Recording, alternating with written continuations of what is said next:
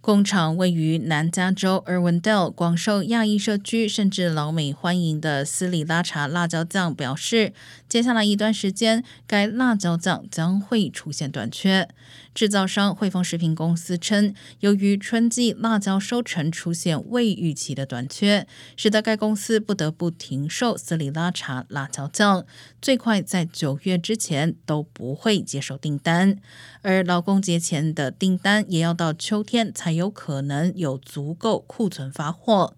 事实上，自新冠疫情爆发以来，辣椒的供应一直不足。汇丰食品四月份时就曾经发表声明，称极端天气影响了辣椒的收成，并将影响斯里拉茶的生产和销售。